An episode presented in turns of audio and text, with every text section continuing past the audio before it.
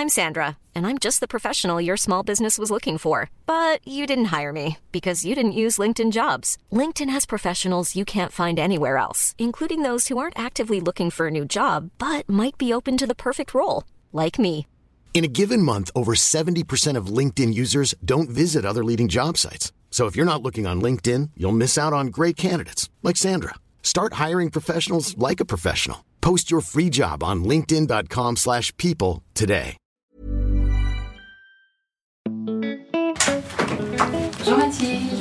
Vous en prie, installez-vous. Merci. Qu'est-ce qui vous amène aujourd'hui?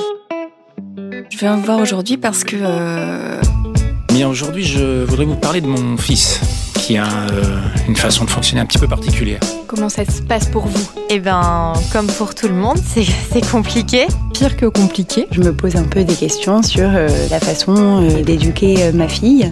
Bienvenue dans mon cabinet. Je suis Mathilde Bouichou, psychologue clinicienne, psychothérapeute de couple et d'ICV. J'accompagne des femmes, des hommes, des futurs parents dans ce voyage joyeux, mais parfois délicat, difficile de la parentalité. Les parents parfaits n'existent pas. La parentalité est une découverte de l'autre, mais surtout de soi. Une occasion de se confronter à ses propres forces, mais aussi à ses limites et à ses freins. Car les enfants ont avant tout besoin de parents humains. C'est sur ce chemin que je tente de vous accompagner. J'ai pas senti mes parents soutenants, protecteurs, qui me défendaient. Et du coup, ça a figé des choses. Dans cette première partie de ce nouvel épisode de parentalité dédié à l'enfant intérieur, je reçois dans mon cabinet Isabelle. Elle évoquera avec moi le travail qu'elle a fait sur son enfant intérieur, les raisons qui l'ont amenée à choisir cette approche thérapeutique et ce que ça lui a apporté. Pour y voir plus clair et pour l'aider à avancer dans son parcours, nous accueillerons également Emmanuel Ballet de Coqueromont, psychopraticien spécialiste de l'enfant intérieur. Il s'installera avec nous pour échanger après le témoignage d'Isabelle. Bonjour Isabelle, Bonjour Mathilde. qu'est-ce qui vous amène aujourd'hui? Alors, je viens pour témoigner de mon parcours thérapeutique et de la merveilleuse rencontre avec euh, mon enfant intérieur. Qu'est-ce qui vous a amené euh, à vous reconnecter ou à vous connecter, à découvrir votre enfant intérieur? Vers 30 ans, j'ai senti vraiment euh, un grand vide. J'étais perdue, j'avais une vie euh, classique, un travail stable, euh, j'avais une vie amoureuse stable aussi, des amis, une vie sociale assez riche. Mais à l'intérieur, je sentais toujours ce vide et cette déconnexion, cette perte de sens. Et donc, j'ai cherché, j'avais déjà auparavant fait de la psychanalyse, deux ans de psychanalyse, sans avoir trouvé réellement de sens. Et donc, euh, lors d'un salon, j'ai rencontré euh, Marie-France et Emmanuel. J'étais très timide et très effacée à l'époque. J'ai pas osé aller les rencontrer de vive voix et demander ce qu'ils pouvaient proposer comme accompagnement. J'ai attendu un an.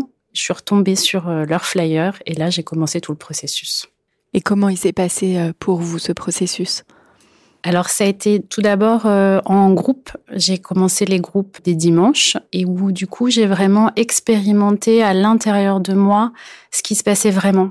J'avais l'impression d'être loin de moi avant et d'avoir euh, un masque, mais à l'intérieur comme si euh, rien n'était connecté. Et donc, par de la danse, par des rêves éveillés, par des écritures, j'ai commencé à vraiment découvrir le trésor que je pouvais avoir parce que je croyais que j'avais pas de trésor ou pas beaucoup. Et du coup, tous les processus qu'ils ont pu proposer, assez ludiques, mais en même temps très profonds, euh, voilà, de d'écriture, de dessin, de danse, de partage à plusieurs, m'a permis vraiment de découvrir qui j'étais. Cette découverte de votre enfant intérieur, comment elle s'est euh, manifestée, exprimée euh? Chez moi, c'est quelque chose d'assez subtil dans le sens où j'ai pas pris conscience réellement. Je faisais les stages, je sentais que ça me faisait du bien, mais je n'arrivais pas forcément à conscientiser qu'est-ce qui se passait vraiment pour moi, qu'est-ce qui changeait. Par contre, je me souviens d'un stage où je suis revenue au travail le lundi matin et où mes collègues m'ont dit euh, Mais qu'est-ce que tu as changé? Euh, C'est génial, t'es plus la même. Et moi, je leur avais pas parlé de mon processus euh, thérapeutique qui, pour moi, était personnel. Et c'est là où j'ai commencé à sentir qu'en fait, j'avais plus de joie, j'avais plus de lumière, plus de lien avec les autres. Avant, j'étais quand même assez, euh, enfin, très effacée, très renfermée. Et je montrais pas qui j'étais. Je crois qu'il y a quelque chose, je l'ai pas conscientisé tout de suite, mais qui m'a permis de m'ouvrir et d'être simplement qui j'étais en relation avec les autres. Avant, je me cachais beaucoup. je sais pas si on peut le formuler comme ça, mais à l'âge adulte, la part enfant qui continuait d'être active en vous était une part euh, douloureuse, blessée, d'ombre, ce que vous dites, d'être enfermé, et vous avez découvert la part de lumière? Oui, j'ai eu tendance souvent à raconter que je suis née euh, vieille. Alors voilà, avec euh, mon histoire, mon caractère aussi, mais où il y a beaucoup de mots MAUX qui n'ont pas été entendus et qui n'ont pas été verbalisés, et où du coup je portais ça sans le montrer vraiment. À l'âge adulte, je croyais toujours que j'étais pas capable de pouvoir faire des choses sans mon compagnon de l'époque. Je me disais, enfin, c'est au travers de lui que je peux faire des choses, c'est au travers de lui que je peux euh, avoir une vie sociale. Et le processus thérapeutique m'a permis justement de comprendre que, ben non, euh, j'étais totalement capable euh, de vivre ma vie et de faire mes choix et de pas attendre des autres, de vivre au travers des autres. Et ça, ça a été une révélation et de voir que oui, j'ai plein de ressources qui n'avaient pas été validées ou peu ou pas mises au service du système familial à l'époque. J'étais la petite, la fragile. Donc j'ai une sœur de trois ans de plus que moi qui a beaucoup pris le rôle de deuxième maman, même si ma mère euh, était là.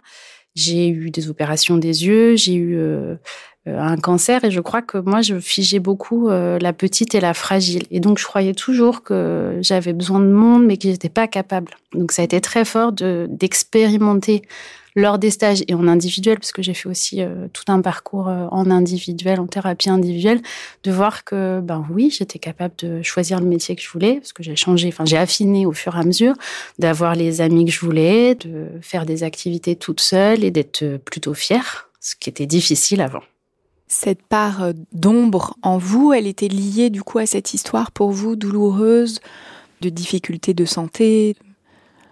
Je dirais que c'est un cumul de différents événements. Mais dans ma famille, ce qui a surtout été difficile, c'est qu'on ne parlait pas de ce qui était difficile. On faisait comme si ça ne s'était pas passé. Il y a eu des abus sexuels sur ma sœur et sur moi qui ont été nommés, on les a, moi je voulais pas en parler, mais on a fini par en parler euh, à mes parents. Et je crois que ce qui a été le plus douloureux, ce qui m'a surpris d'ailleurs dans la thérapie, c'est de me rendre compte que c'était pas les abus en tant que tels, même si euh, on est d'accord, c'est douloureux. C'était tout ce qui s'était passé ensuite, où mes parents avaient entendu, mais n'avaient pas pris la mesure, ou n'avaient pas pris les actes que moi j'aurais eu besoin qu'ils fassent en tant que parent, puisque ma mère m'a demandé si je voulais porter plainte. Et moi, à 13 ans, euh, j'étais pas capable, sachant que cet homme était mon prof d'équitation, c'était comme mon deuxième père. Et donc, il y a eu plein d'événements où j'ai pas senti mes parents soutenants, protecteurs, qui me défendaient. Et du coup, ça a figé des choses. Ça a figé beaucoup de choses sur, euh, en fait, il y a personne. Et je peux compter sur personne. Et c'est ça qui continuait d'être euh, actif quand vous aviez 30 euh, ans encore? Oui. Tout en remettant, du coup, comme les mots n'étaient pas placés au bon endroit, je pensais que je fabulais. Pendant tout un temps, je me dis, j'invente, c'est pas possible. Même si je savais au fond de moi que c'était vrai. Mais une grosse difficulté entre je sens, je sens mon corps, je sais ce qui s'est passé, et en même temps, non, c'est pas possible. Euh, comme on n'en parlait pas, pour moi, je me disais, mais non, j'ai inventé, je voulais de l'attention, je voulais, euh, je voulais une reconnaissance, et donc, euh, et à l'âge adulte, j'étais toujours dans cette tension-là. Je n'arrivais pas à reconnaître les faits pour ce qu'ils étaient. Et après, dans ma vie de tous les jours aussi, sur des trucs euh, bêtes, je pouvais pas nommer vraiment. Je pense que j'étais souvent comme partie ailleurs. Et du coup, je me souvenais pas de plein de choses de ma vie, ce qui encore des fois perturbant pour moi, c'est qu'on me dit Ah, ben ouais, tu te souviens, il y a cinq ans, on a vécu ça. Et moi, je me dis euh, Je sais pas, c'est flou, parce qu'il y a eu plein de moments où j'étais pas présente à moi. Vous déconnectiez oui. vous-même? Et c'est tout un travail encore aujourd'hui. Alors voilà, je le sais, et je crois que c'est une attention de tous les jours. Revenir dans le présent et pas partir sur des automatismes, des stratégies qui ont été très bonnes à l'époque, mais qui aujourd'hui euh, sont coûteuses. Oui, alors, elles le sont moins maintenant, mais c'est vrai que voilà, ça a pu être coûteux à certains moments. Euh, tout à fait. Est-ce que, Isabelle, vous avez eu l'impression, en faisant ce travail thérapeutique, de devoir revivre tous ces moments difficiles, enfants, que vous aviez euh, vécus? Hmm. Je les ai pas revécus en tant que tels. Je pense que ça aurait été terrifiant. Par contre, j'ai senti que l'adulte en moi était présente pour aller chercher la petite. Et j'ai toujours une image qui me reste de ce centre d'équitation, enfin juste du chemin en fait, euh, le long d'un champ. Je me dis ça y est, c'est fini, viens, on revient à la maison.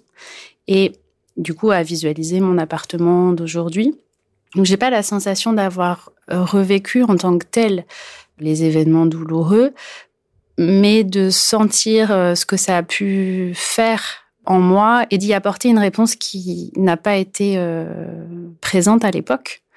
Et à chaque fois de manière des fois différente, euh, assez surprenante parce que je crois qu'on l'a dit un peu tout à l'heure, mais hum, le fait de reconnaître que je suis pas qu'une enfant blessée, parce que moi je me croyais quelque part qu'une enfant blessée, et puis je je tourne un peu en rond euh, dans ma vie, mais de voir que, bah, en fait, si j'entends juste, oui, ça m'a fait mal, ça, ou c'était pas juste, ou c'était inacceptable, mais maintenant je peux faire autre chose, tout va bien.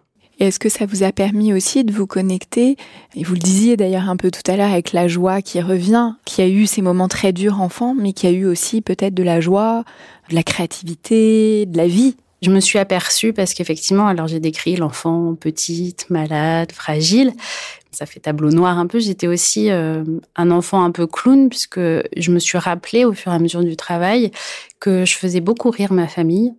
Et notamment, j'ai des souvenirs où ma mère me grondait parce que j'avais fait une bêtise euh, quelconque. Et où en fait, je rigolais et je la faisais rire. Je désamorçais euh, beaucoup de choses en sachant que c'est ma famille est assez dans le pathos, on va dire quand même. Mon père a été dépressif pendant longtemps.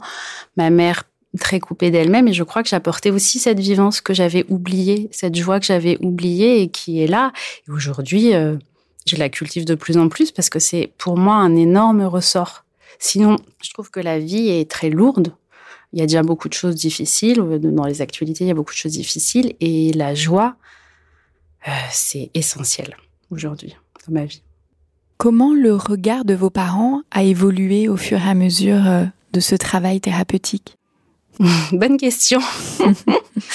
Alors, il y a eu euh, différentes phases. La première phase, avant que je commence le travail, pour moi, j'avais des liens tout à fait euh, agréables et, euh, et je même nourrissants, je pensais, avec mes parents. Puis, quand j'ai commencé le travail thérapeutique, j'ai commencé à, à, prendre conscience quand même que, oui, mon père était pas présent et très déprimé, et que ma mère était très idéalisée. Et souvent, mes copines me disaient, t'as une super mère, t'as une super mère. Euh. Et je me suis rendu compte au fur et à mesure que derrière cette euh, mère euh, joyeuse ou généreuse ou attentive ou aimante, souvent un masque. Et j'étais peu en relation avec elle. Donc j'ai commencé à prendre un peu de distance, en fait, avec mes deux parents, puisque il y avait des choses qui étaient pas nommées encore. Les abus étaient pas remis à leur place et leurs responsabilités n'étaient pas remises à leur place. Donc j'ai eu besoin d'un temps de sentir pour moi ce que ça faisait, puisque j'étais prise dans le système familial. Ah non, ça ne s'est pas passé ou ça s'est passé mais on n'en parle pas. Donc j'ai coupé longtemps et ensuite je suis revenue vers eux. Mon père, ça a été en plusieurs étapes puisque hum, on a renoué sur des moments très agréables de partage, sur des expos, des repas, enfin des choses qu'on pouvait partager, qu'on appréciait ensemble. Et il a fallu plusieurs fois des coupures en fait que je me repositionne, notamment une fois où je parle de quelque chose d'anodin et puis euh, ça me refait penser au fait que j'étais une enfant muselée donc je renomme les abus mais sans détailler et euh, il me répond euh, tu vas pas reparler de ça tu as quand même eu un lit pour dormir et donc là ça m'a refait explosé tous les, tout ce que j'avais pu vivre. Et là, j'ai dit non, c'est pas possible. Je suis partie. J'ai donc coupé encore un temps. Et mon thérapeute m'a amené à me réallier avec mon père, puisque c'était plus facile à cette époque de couper, de ne plus avoir de relation, plutôt que de me positionner, de le recadrer à chaque fois pour dire non, c'était toi qui étais responsable, il y a ça qui s'est passé, etc. Donc ça a été euh, une grosse coupure au début et puis après des réajustements au fur et à mesure. Et aujourd'hui, j'ai une relation avec lui euh, très agréable, qui est euh, ponctuel, c'est-à-dire que je le vois deux, trois fois par an euh, maximum, mais où on partage des moments agréables qu'on aime tous les deux, notamment des souvenirs comme aller aux champignons, puisqu'on aimait ça quand on était tous les deux. Voilà, des moments très ciblés et avec lui. Seulement avec lui, puisque je veux pas voir toute la famille en même temps. Je trouve que c'est trop compliqué, ça génère trop de reviviscence, je dirais, du fonctionnement familial. Quand il y a ma sœur, ma mère, sachant que mes parents sont séparés, ça ramène trop de choses compliquées. Et puis avec ma mère, je dirais qu'elle a été touchée par euh, la démarche thérapeutique que j'ai faite, les mots que j'ai pu euh, poser, mais j'ai besoin de recadrer. Elle me dit, je serai toujours ta maman. Alors je lui explique que oui, euh, effectivement, mais qu'en même temps je suis une adulte et que j'ai plus besoin de maman et qu'on peut avoir une autre relation. Mais elle a toujours tendance à vouloir beaucoup. Elle m'appelle beaucoup plus régulièrement que je ne l'appelle et donc elle s'inquiète des fois quand je réponds pas et je lui réexplique que moi j'ai besoin de distance par moment et que je ne suis pas toujours disponible pour elle. Vous avez le sentiment qu'elle convoque plus l'enfant en vous que vous avez été plutôt que Isabelle adulte d'aujourd'hui? Oui, je crois que la différence avec mon père, c'est que hum, ma mère a, tendance à vouloir euh, donner peut-être quelque chose qu'elle regrette, qu'elle n'a pas donné, ou, de réparer quelque chose encore, comme si elle n'avait pas fait assez. Il y a des choses comme ça qui sont encore là et où moi je sens qu'il y a un décalage. Elle n'est pas en face d'une adulte, elle attend une enfant à certains moments. Et donc euh, j'ai besoin du coup de reposer les choses j'ai besoin de plus mettre de cadre avec elle qu'avec mon père, où on se voit moins souvent, mais où c'est peut-être plus fluide aujourd'hui, où il y a moins d'attentes. Oui, et puis vous avez dit comment aussi ça s'est construit dans le temps et que ça a pris du temps aussi avec votre père, qui lui aussi pouvait euh, Tout à fait. Euh, voir en vous voilà que cet enfant blessé et que c'était insupportable pour vous. Mais à force de reposer les choses, de faire intervenir la Isabelle adulte d'aujourd'hui euh, euh, et de plus le mettre lui dans la même place ou de plus être dans une attente à son égard, euh, voilà, a permis de cadrer les choses dans quelque chose qui soit confortable pour vous. Tout à fait. Oui, et je crois qu'il l'accepte plus aussi. J'ai été très peu en relation avec lui enfant. Et du coup, aujourd'hui, l'âge adulte d'avoir une relation comme ça, je pense que ça nous nourrit tous les deux à un certain niveau. Mais est-ce que pour vous, ça nourrit l'enfant ou l'adulte en vous? Je crois que ça réajuste. Ça nourrit pas l'enfant. Il a pu me dire quand même qu'à 4 ans, il s'était désintéressé de moi. Jusqu'à mes 4 ans, ça allait, mais après qu'il s'était désintéressé de moi.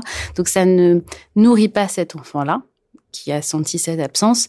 Par contre, ça réajuste quelque chose dans la relation qui, en tout cas, est plus juste on n'a pas réussi à se rencontrer quand on était enfant. Il a fait des choix, il a, on n'a pas eu de lien.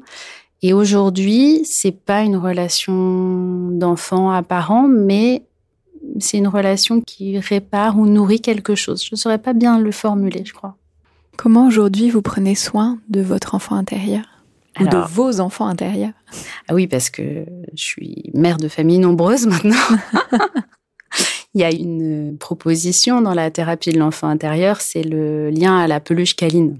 Alors des peluches ou d'ailleurs des poupées ou des objets qui font un pont entre l'enfant qu'on a pu être et l'adulte. Et alors moi, j'ai un certain nombre de peluches câlines qui représentent différentes facettes de mon enfant intérieur, des facettes blessées, des facettes adaptées, des facettes euh, d'enfant doué. Et donc, euh, je dirais que le plus essentiel aujourd'hui pour moi, en lien avec mon histoire, c'est de dialoguer avec euh, les différentes euh, petites Isabelle aux différents âges et de sentir tiens qu'est-ce qui se passe là qu'est-ce que je ressens? Et puis j'entends aussi autre chose et de pouvoir créer comme ça un mouvement puisque moi j'ai quand même été assez figée. Et en fait le dialogue permet de prendre soin de moi et de pas être focalisé sur cet enfant triste que j'ai pu être, ou cet enfant qui se sent euh, incapable, donc une partie adaptée, mais plutôt d'aller voir, tiens, bah, d'accord, il y a une partie triste, il y a aussi, euh, oui, euh, je me sens incapable, et en même temps, qu'est-ce qu'il y a d'autre? D'aller découvrir d'autres parties de moi aussi, ou d'autres qualités, ou d'autres ressources, et c'est très dynamisant et très joyeux au final. Parce que même si c'est difficile à certains moments, des événements des, voilà, où je peux avoir peur, où je peux douter, ce dialogue me ramène à la vie, je crois. Merci beaucoup, Isabelle. Qu'est-ce que vous auriez envie de recommander euh, aux personnes qui nous écoutent? Moi, j'ai découvert le thérapeute familial danois Jesper Joule, qui, je trouve, euh, explique très bien les relations parents-enfants. Et donc, le livre La vie en famille, où il parle vraiment de la place de chacun, de l'équidignité qui est de respecter les besoins de chacun avec un parent ou un adulte leader. C'est vraiment une belle découverte que j'ai eue pour moi et dans ma profession, puisque j'accompagne aussi des familles. voilà. Tout ce cheminement pour vous vous a amené à devenir thérapeute? C'est comme si je l'avais au fond de moi, sans y croire vraiment, et que le fait de faire cette propre thérapie, c'est devenu une évidence. J'y croyais pas trop. Euh, donc on m'a un peu dit mais si si, euh, je t'assure là, euh, il faut que tu te lances. Et c'est un vrai bonheur aujourd'hui parce que je trouve vraiment ma place et je mets du sens et je suis très touchée de toutes les familles que je peux rencontrer et de toutes les personnes que je peux accompagner. Je trouve que c'est le merveilleux cadeau que je peux me faire et du coup que je peux faire aussi aux autres. Merci beaucoup Isabelle. On rejoint Emmanuel Ballet de Coqueromont pour échanger avec lui.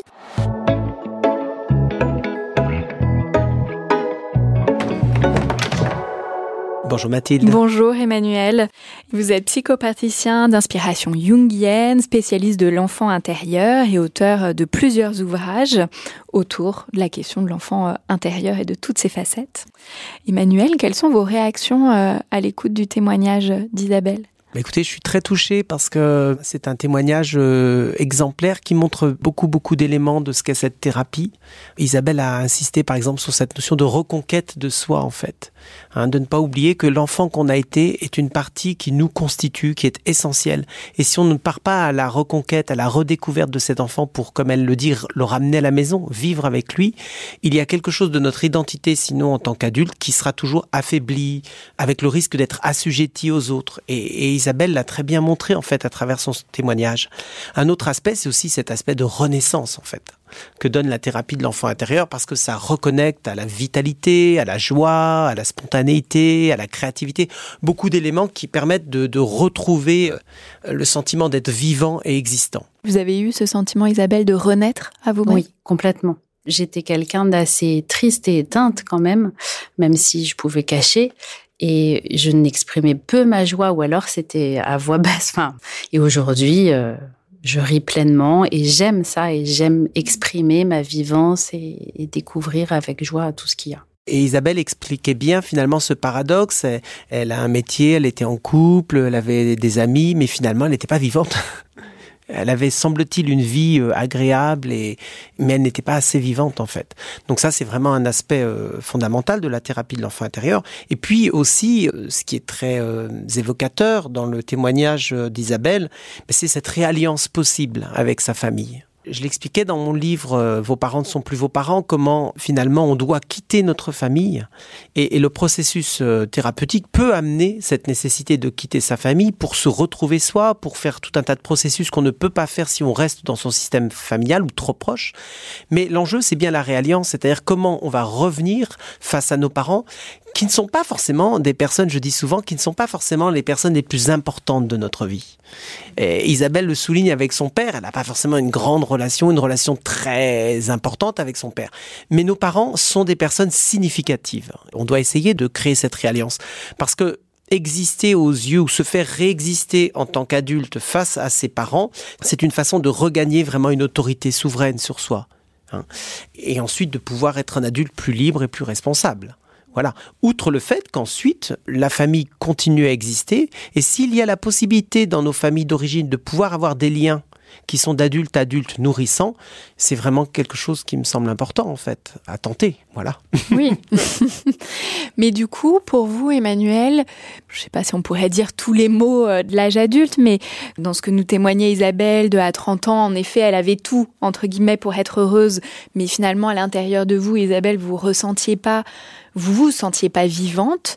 Est-ce que pour vous, ça, c'est toujours en lien avec la déconnexion à son enfant intérieur ou ses enfants intérieurs? Oui, il y a beaucoup de symptômes qui sont vraiment pour moi directement associés à une coupure d'avec l'enfant intérieur, la perte de sens, l'aspect dépressivité, c'est-à-dire d'être coupé de sa vivance, mais aussi coupé de soi, ce sont des symptômes très classiques. Hein. Les dépendances aussi. Hein. Toutes les dépendances, pour moi, sont le signe qu'il y a vraiment un enfant en souffrance et dont on n'arrive pas à prendre soin et dont on s'est coupé fondamentalement, ce qui a engagé tout un tas de stratégies particulièrement euh, ben, destructrices, hein, euh, comme le sont les dépendances. Il y a beaucoup de symptômes comme ça que moi j'associe directement à l'enfant intérieur, tout simplement pour aussi euh, parce que j'ai constaté dans ma pratique bah, que en fait euh, la reconnexion euh, avec l'enfant intérieur permettait de traiter ces symptômes, ces difficultés, ces problématiques.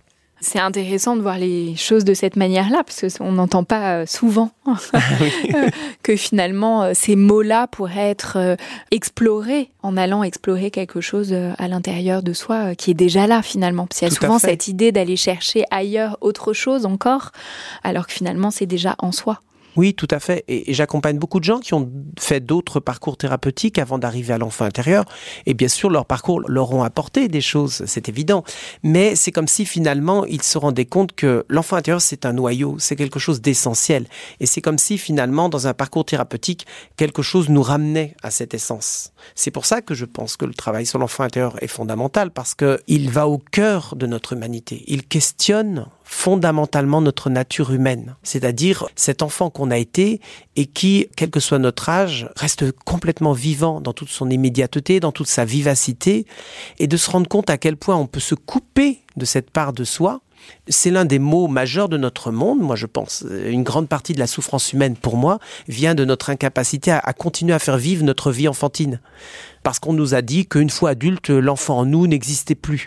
Eh ben non, il est toujours là, et au contraire, on en a besoin beaucoup de gens expriment, parce que on parle bien sûr de la thérapie de l'enfant intérieur, parce qu'il y a des parts de l'enfant nous qu'on a besoin de retrouver. Mais en fait, beaucoup d'artistes, beaucoup de créateurs expliquent qu'ils sont artistes ou créateurs parce qu'ils ont gardé des parts de leur enfant intérieur. Donc l'enfant intérieur, ce sont aussi des parts qu'on n'a pas forcément laissées de côté, ce sont aussi des parts qu'on a intégrées à notre vie d'adulte et qui sont source de nos capacités, de nos compétences, euh, et il ne faut pas l'oublier en fait. Quand il y a eu comme nous en a témoigné Isabelle, une histoire traumatique, douloureuse, avec des événements particulièrement euh, difficiles. Est-ce que dans ce cas-là, l'enfant blessé prend forcément toute la place? C'est un peu ce que j'ai entendu finalement Isabelle dans votre histoire, c'est que bah, l'enfant blessé, il a pris toute la place et que c'était toute l'ombre qui cachait la lumière des autres parts enfants, enfantines de vous, joyeuses, créatives. Est-ce qu'on observe toujours ce mécanisme?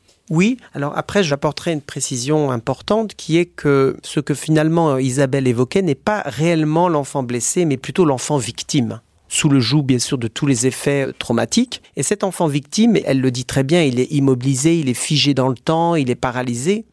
Pour moi, l'enfant blessé, l'enfant intérieur blessé, c'est un petit peu différent. C'est finalement la blessure qui se cache derrière et auquel on peut répondre.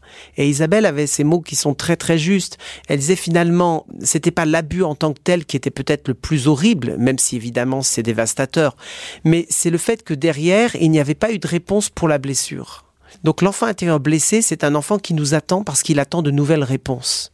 Alors que l'enfant victime, lui, quelque part, il sera toujours une victime. Et il faut réussir à se détacher de tous ces mécanismes de victime, etc.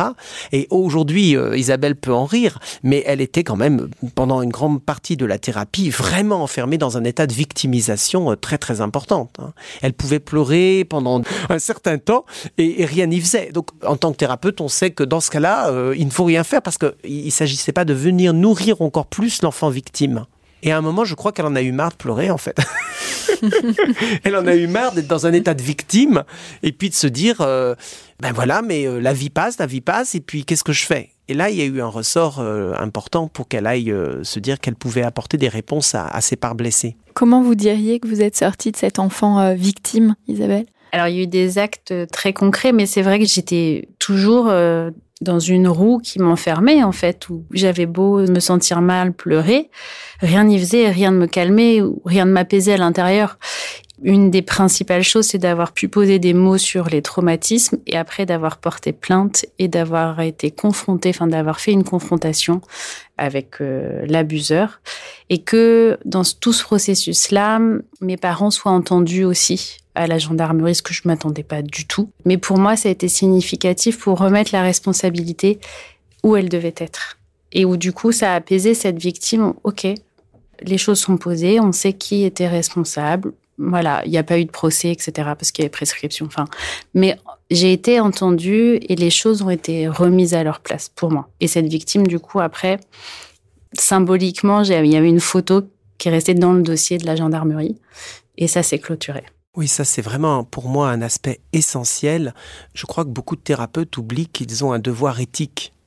Et ce devoir éthique, c'est qu'en fait, si on est thérapeute, c'est qu'on sait que les traumatismes peuvent dévaster la psyché et que donc le devoir éthique du thérapeute, c'est d'encourager ou en tout cas d'accompagner, parce que ça se fait vraiment par petites, petites étapes, d'encourager les victimes de traumatismes, les victimes d'abus à porter plainte. Et ça, ça fait partie intégrante de la thérapie de l'enfant intérieur, d'amener les personnes à porter plainte, à être reconnues en tant que victimes. Après, il y a plein de moyens de le faire. J'utilise beaucoup un moyen symbolique qui est d'écrire au procureur une lettre pour que le procureur prenne acte, même si ensuite ça n'engage pas forcément de poursuite, même si les personnes ne sont pas forcément en capacité d'aller plus loin dans la démarche judiciaire, qui on sait en France est quand même très très compliqué et souvent euh, euh, met en échec les victimes, hein, il faut être clair. Mais on peut faire beaucoup beaucoup de choses pour réussir à faire reconnaître euh, les mots et les abus dont on a été victime. Et c'était génial parce que Isabelle est allée très loin. Euh, elle était soutenue par une équipe euh, de policiers qui était vraiment remarquable, qui était formée et qui visiblement donc savait vraiment bien l'accompagner. Et elle a pu donc se confronter à son abuseur qui a admis en fait devant la police à, à mi-mot, mais il a quand même été bien obligé. Et ça, c'était quand même quelque chose d'énorme dans le travail de reconquête qu'Isabelle avait entamé sur elle-même. Mais là, je pense à toutes les personnes qui ne peuvent pas obtenir cette reconnaissance de la part euh, euh, du parent maltraitant ou d'une autre personne qui a été euh, abusive, mmh. etc. Comment, du coup? Il y a toujours les moyens d'obtenir cette reconnaissance, mais il ne faut pas la demander là où on ne l'aura jamais. Si on demande une reconnaissance auprès d'un parent qui est figé et qui n'arrivera jamais à admettre, alors on perd son temps et on s'enferme dans l'enfant victime.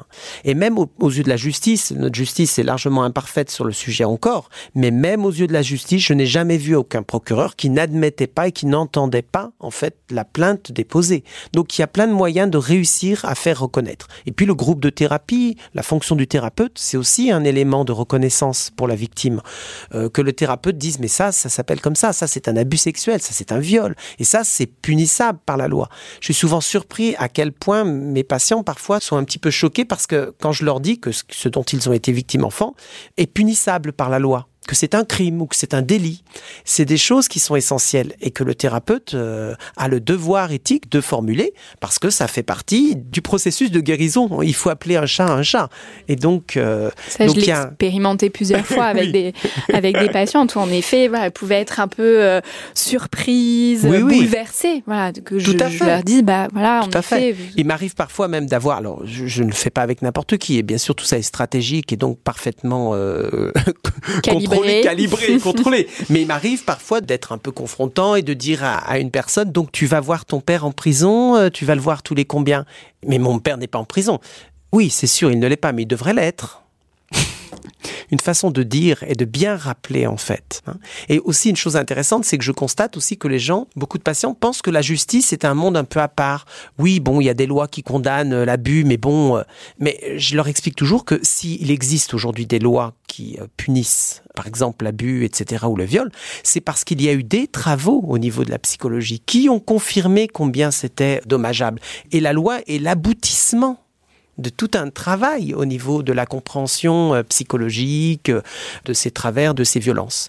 Et ça, souvent, les patients que j'accompagne, ça leur fait prendre conscience qu'en fait, la logique, c'est bien celle-ci, c'est d'aller quelque part porter plainte ou de faire entendre sa voix, même si c'est symbolique. Et d'ailleurs, je suis rarement euh, convaincu qu'il faille aller trop loin, sauf cas exceptionnel, hein, bien sûr. Mais parfois, c'est plus violent qu'autre chose de se retrouver face à un juge. Moi, j'ai une de mes patientes, euh, son père l'avait abusée sexuellement, elle a porté plainte, mais le système était si peu soutenant qu'il a fallu qu'elle se démette de sa plainte devant le juge et elle s'est sentie forcée de dire non, j'ai menti ce qui était encore plus violent finalement. Donc ce sont des processus qui sont importants, mais qu'il faut aussi savoir accompagner euh, avec prudence. Savoir doser aussi. Oui, tout à fait. Un très grand merci Isabelle pour votre euh, témoignages. J'ai été très touchée d'entendre tout votre parcours et là où vous en êtes aujourd'hui et en vous voyant de voir votre sourire et votre joie. Donc votre enfant intérieur lumineux qui est là avec nous euh, ce soir. Merci beaucoup. Pour ceux qui nous écoutent, je vous rappelle que vous pouvez nous suivre sur Facebook, Instagram et nous écrire à l'adresse suivante podcast parentalité au pluriel à gmail.com. Si vous avez aimé, n'hésitez pas à liker et à noter et on se retrouve dans un prochain épisode. En attendant, mon livre Désir d'enfant aux éditions Solar est disponible dans toutes les librairies. Bonne lecture